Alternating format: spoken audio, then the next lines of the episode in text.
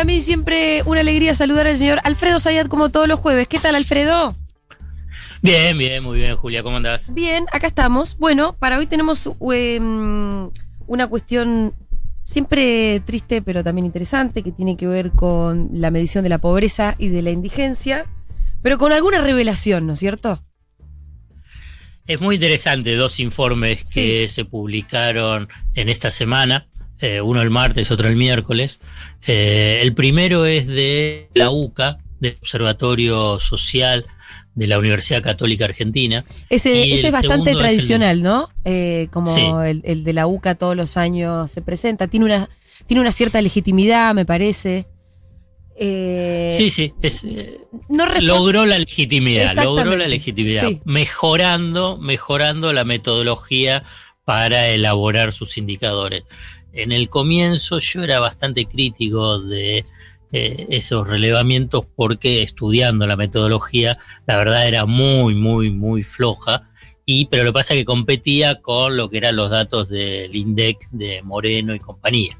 Entonces, eh, frente a eso, se ponía este, los indicadores de, la UCA. Lo que pasa es que esos indicadores de la UCA estaban elaborando con mucha fragilidad metodológica. Sí. Eh, pero bueno, eso ya es, como bien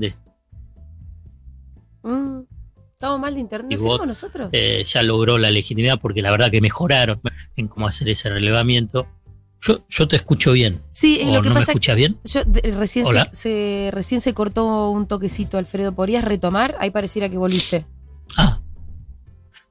Eh, que ya esa legitimidad la, la, logró, por un lado, porque mejoró la metodología y empezó, y el INDEC a la vez también al elaborar eh, índices creíbles empezaron a coincidir. Claro. Entonces, me parece que ahí es donde logra la legitimidad, ¿no? Sí, ahí ya vamos sabiendo eh, cuál es el número real entonces. O aproximándonos, por lo menos. Y, vamos, a y, vamos a precisar, digamos, vamos a ir a una parte y después vamos a ir a lo segundo, como vos ahí lo, presentabas a nivel de una revelación. Que los datos de pobreza e indigencia son a octubre de este año. Mm. y siguen siendo dramáticos. Eh, no vamos a dar muchos números, pero algunos sí, Pero, porque en la radio a veces eh, dar muchos números puede confundir, pero a ver si lo registra. La pobreza, 43,8% de la población, e indigencia, el 8,8% de la población. Y cuando hablamos de pobreza e indigencia, es pobreza e indigencia monetaria, por ingresos monetarios. Sí. Entonces, ¿cómo es? Se define una canasta básica. Esa canasta básica tiene alimentos, gasto de salud, de vivienda, de vestimenta y educación. Todo eso te hace un monto. Vamos a decir más o menos un poquito más de 60 mil pesos. Cuando un hogar no llega a esos 60 mil pesos, es considerado en esta estadística que sos pobre. Ajá. Es un hogar pobre. La diferencia entre pobreza monetaria y la pobreza no monetaria es que la monetaria solamente mide la situación de los ingresos, más no la cuestión más estructural, como por ejemplo el acceso al agua. Exacto, exactamente. Porque yo te preguntaba, digamos, si 60 mil pesos, si tenés 61 mil, deja de ser pobre. Y no. Si tenés 59 mil, si pobre. No, y además por ahí, si yo tengo una casa que está en buenas condiciones y qué sé yo, acceso a una escuela pública cerca de mi casa que también es buena y demás, por ahí con esos 60 mil tiro de una manera distinta que si alguien además tiene vive en una villa y demás, ¿no? Como el ingreso por ahí es el mismo, pero la situación es distinta. Es muy importante eso, lo que mencionabas, porque eso sería como, como definir la pobreza multidimensional. Claro. Que me parece que debería ser la correcta. Digamos. Pero bueno, ya está instalado tanto en los medios como en los analistas, en con los especialistas, en todo. Dice, bueno, este es el número de pobreza porque es la pobreza monetaria, porque también en otros países es así también. ¿eh? Digamos, hay otros estudios que lo hace el PNUD de las Naciones Unidas, donde avanza sobre el tema del bienestar, ¿no? Y entonces ahí es donde uno puede eh, definir sobre eh, esa pobreza multidimensional. Es un indicador de desarrollo humano que incluye todo eso. Eh, vivienda, educación, salud, vestimenta. Bueno, claramente, claramente con estos indicadores vinculados con ingresos monetarios, en la Argentina es una situación muy, muy crítica. Incluso si vos agarrás y decís, bueno, dentro de ese estudio de la UCA, los hogares que tienen niños de hasta 17 años saltan que un 64,9% de los niños, niñas hasta 17 años son pobres. En Argentina, pobres por ingresos. La verdad que son datos que no son de los peores, porque en el 2001 fue, fue peor, pero la verdad que son dramáticos, teniendo en cuenta la riqueza en Argentina, eh, los recursos humanos, bueno, todo lo que se sabe de la Argentina. Digo, agarrar y dicen, ¿cómo puede ser que tengas estos niveles de pobreza? Bueno, la UCA, pero antes para, paso a, también a dar el dato de la UNICEF. Sí. Porque también me parece que es interesante, coinciden coincide bastante a nivel de eh, la pobreza, pues ellos calculan la pobreza monetaria en niños y niñas y es del 54,9%, es equivalente a 7,2 millones de personas. 7,2 millones de personas, digamos, viven en hogares donde eh, esos ingresos monetarios no cubren la canasta, la canasta básica. Ahora bien, esto vuelvo a repetirlo porque si no va a parecer como que los estoy relativizando. Son datos dramáticos. Sí. Pero hay un punto que me parece muy interesante que los dos estudios, los dos estudios avanzaron, que es qué pasa con las políticas sociales. Las políticas sociales, qué impactos han tenido en las eh, en los indicadores de pobreza e indigencia. Te freno un segundo. Te freno un segundo. Cuando hablamos de eh, políticas sociales, estamos hablando de em, los programas de ayuda social, de la asignación universal por hijo, de, em, del potenciar trabajo, digamos, ¿qué, universo abarca? El plan alimentar. Sí. Pero esto, ¿no? Son, es el, son, esos, son esos, subsidios a la pobreza. Exactamente, exactamente. Debe haber otros, pero esos son los centrales. Los centrales. No estamos hablando de otras cosas como más estructurales, como, no sé, no estamos hablando de la educación pública, por decirte. No, no, no, no, no. Son transferencias de ingresos o alimentos, ¿no? También de alimentos. También de alimentos. ¿no? Transferencias de ingresos o alimentos a los hogares. Bueno, si no hubiese estado ese paquete de ayuda social, si no existiese ese paquete de ayuda social, la indigencia que, viste que te di un numerito para que recuerden, el 8,8%, bueno, estaría en el 18,8%, más del doble, más del doble de la indigencia, si el Estado no está. La pobreza, 10 puntos en vez más. del ¿sí? 10 puntos más. son unos cuantos millones, me imagino. Sí, bueno, si antes calculábamos que eran 7,2 millones los que estaban en pobreza salta, hubiese saltado del 43,8 al 48,9%. Entonces, habla de la relevancia y la importancia de estos planes sociales. Cuando los diversos planes sociales, si querés el gasto social, las políticas sociales del Estado, precisamente para amortiguar los costos de las crisis. Entonces, decir, vamos a ir a un punto hasta para mostrar, digamos, la relevancia de, de esta presencia, presencia del Estado para amortiguar, paliar un poco esta cuestión dramática. Mucho se compara con la eh, crisis del 2001, ¿no? Claro. ¿Vos recordás en el 2001 alguna política social? No, justamente no había. Mira, el otro día hicimos... no había. No había. Hicimos un, un informe acá en Segurola y entonces para, para eso estuve mirando archivo de la época y, y la verdad que la pobreza de esa época em, era realmente ver gente revolviendo la basura. Hoy obviamente que ve gente revolviendo la basura, pero por lo general son recuperadores urbanos. Eh, pero gente que comía de la basura. Y me parece que no es la misma pobreza. Por eso. Vos te das cuenta que en ese momento no había ninguna red de contención de ningún tipo. Es decir, por eso. No había nada. Claro, por eso la crisis del minuto termina en saqueo porque la gente tenía hambre. E, e, exactamente, así es. es. es. importantísimo tener registro de eso, porque en ese momento no había nada. El único, el primer plan que se empezó a hacer era el plan jefes y jefas de hogar, que fue Dualde. Claro. Que lo puso ya cuando, después del estallido. Pero la UNICEF calculó en el 2001-2002 la pobreza monetaria infantil llegó a más del 75%. 75%, ¿te imaginas? Entonces, entonces, ¿cuál era la consecuencia cuando tenías una situación? Bueno, estallidos sociales. Sí. Viste que cuando siempre aparece diciembre y siempre aparece el fantasma de, bueno, va a haber estallidos porque la gente está mal. Bueno, ahora hay una red de contención. Antes no había nada, nada. Es impactante pensar que no había nada cuando tenés niveles de pobreza eh, eh, tan elevados. Sí. si, si, si lo comparás, digamos, lo que es el 2020 con el 2001-2002, y eso el estudio lo hizo también en la UNICEF, ves que hubo caídas de la economía en la misma magnitud, más o menos el 10%. Claro, claro. Lo que fue. Eh, pero acá tenés una red de protección.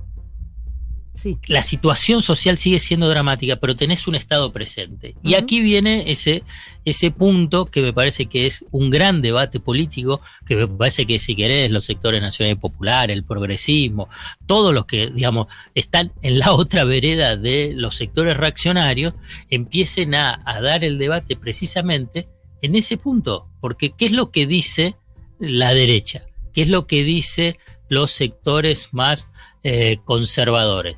Que hay un gasto público excesivo, que eh, existen los planeros, que hay que bajar el gasto público social porque es improductivo, que vayan a trabajar en lugar de recibir plata del Estado.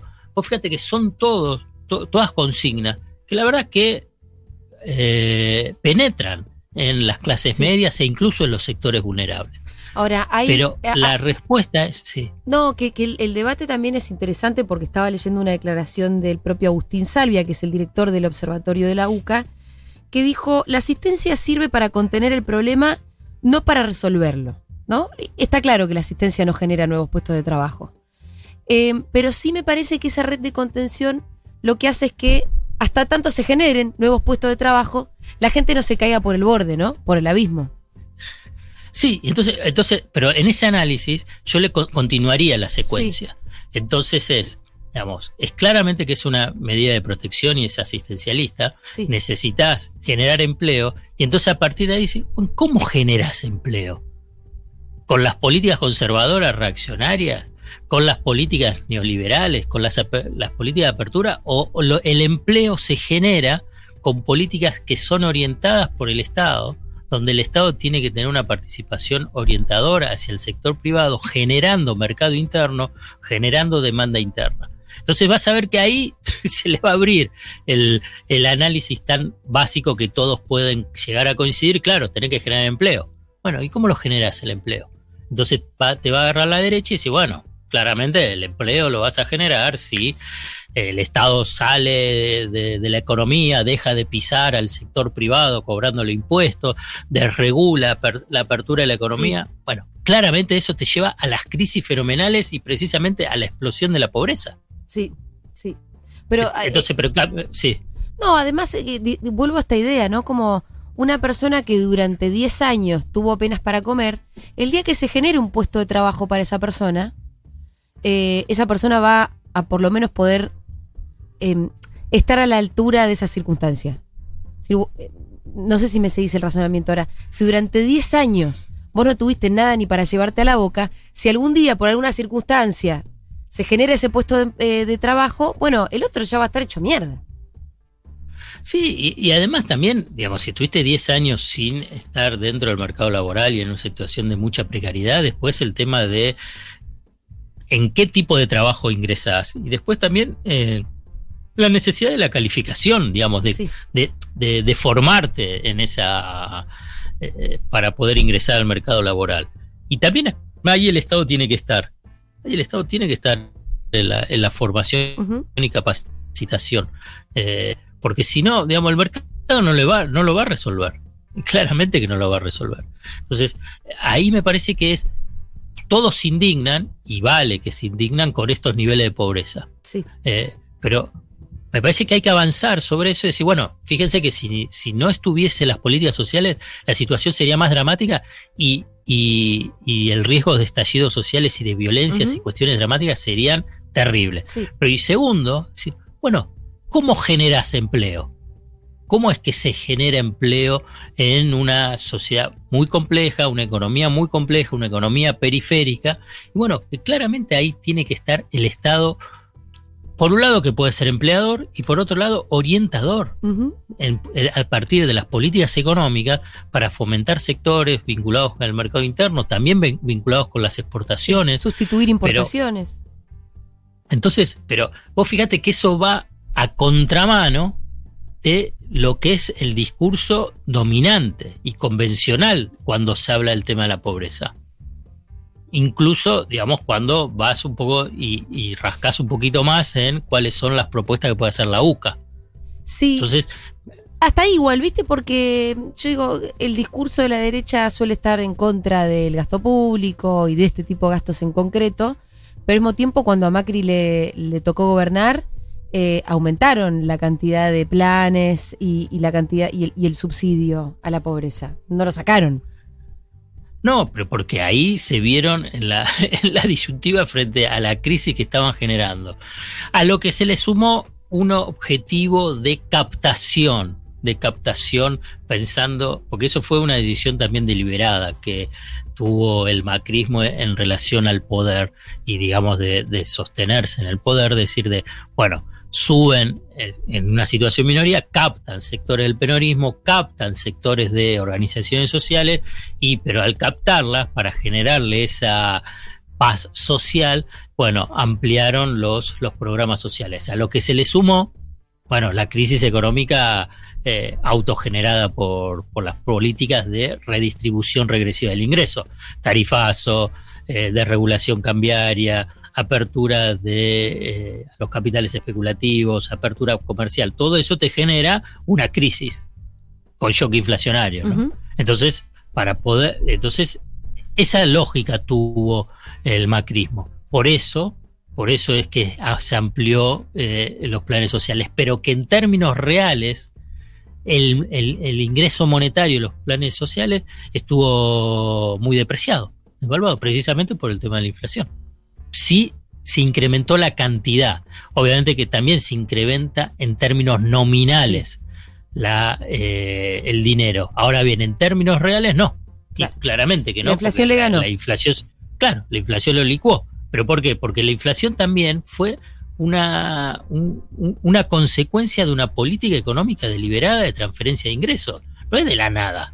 ¿Viste cuando dice, y tuvo shock inflacionario? Y sí, bueno, porque fue también buscada. Y, la verdad que también se, se, está padeciendo esa, esa política, si querés, hasta inflacionaria en esa transferencia de ingresos, porque generó un, un, efecto de inercia inflacionaria a la que se le sumó la pandemia y a lo que se le sumó la inflación internacional, que ahora te la ubica en el 50%.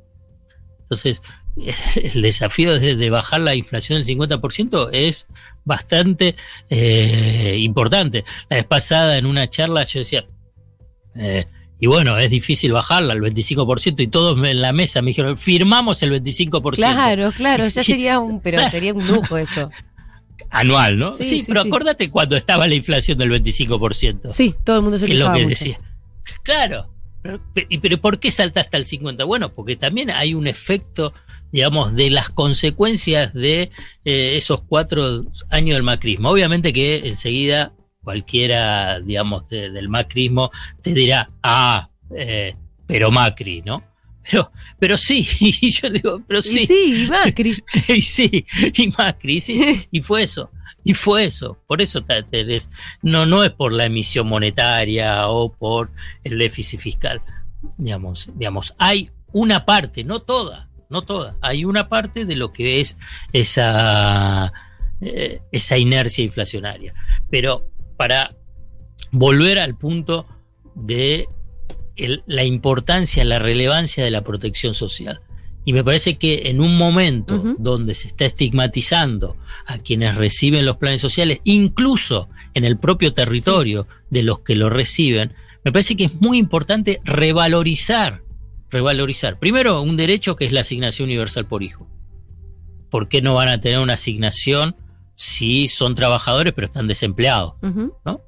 y en cambio, en diferencia, a diferencia de los que sí tienen asignación porque tienen, están en relación, relación de dependencia. Pero bueno, además de ser un derecho, digamos, hay que revalorizar el tema de la red de protección social que existe en Argentina, que no la tienen todos los países latinoamericanos. ¿eh? ¿No?